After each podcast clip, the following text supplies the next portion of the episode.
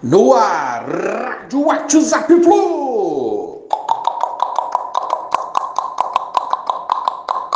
Bom dia, galeraça tricolor. Terça de carnaval, 21 de fevereiro de 2023. Surgiu a notícia de que o Chicago Fire encerrou as negociações pelo nosso JK por não chegar a um acordo com o Fluminense. O Fluminense tentou aumentar o valor porque dos 15 milhões da possível venda ficaria com 60%, mas teria que repassar 10% para a ferroviária e outros 10% ao empresário do atleta. Ótimo para nós, na minha opinião.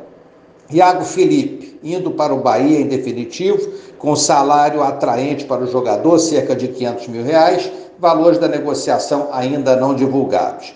Notícias de venda de empréstimo de repente tomaram conta do noticiário do Fluminense está pegando a torcida aí de surpresa. Se analisarmos os três envolvidos, eles não são titulares. O JK está até fora do, do Fluminense no momento, né? Então, o time não é, perderia muito, mas o elenco sim. Mas se tem que vender, que não sejam as nossas peças-chave do time. Não gostei do empréstimo do Calegari, repito aqui, porque é um valor baixo demais, é um empréstimo e com preço fixado ao final desse, desse contrato aí. É, acho que não resolve muita coisa para o Fluminense e poderia ser negociado mais tarde por um valor melhor, minha opinião. Iago fará muita falta porque é jogador já tarimbado, não é craque, né? Mas é bom jogador. É compõe bem o elenco, é de grupo, é um jogador que tem raça. Acho uma perda, mas vamos aguardar os valores dessa negociação. Então, outra coisa, parece que o Diniz não dá muitas oportunidades ao Iago, né? Vamos ver.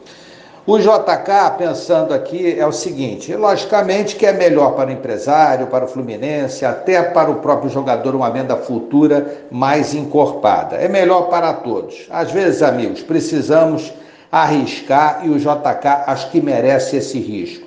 Se caso se confirme a desistência do Chicago Fire, do Chicago Fire, acho ótimo porque é, talvez a gente esteja sendo salvo aí pelo sobrenatural de Almeida, de uma negociação precipitada, ao meu ver. Uma boa terça-feira, abraços, valeu, tchau, tchau.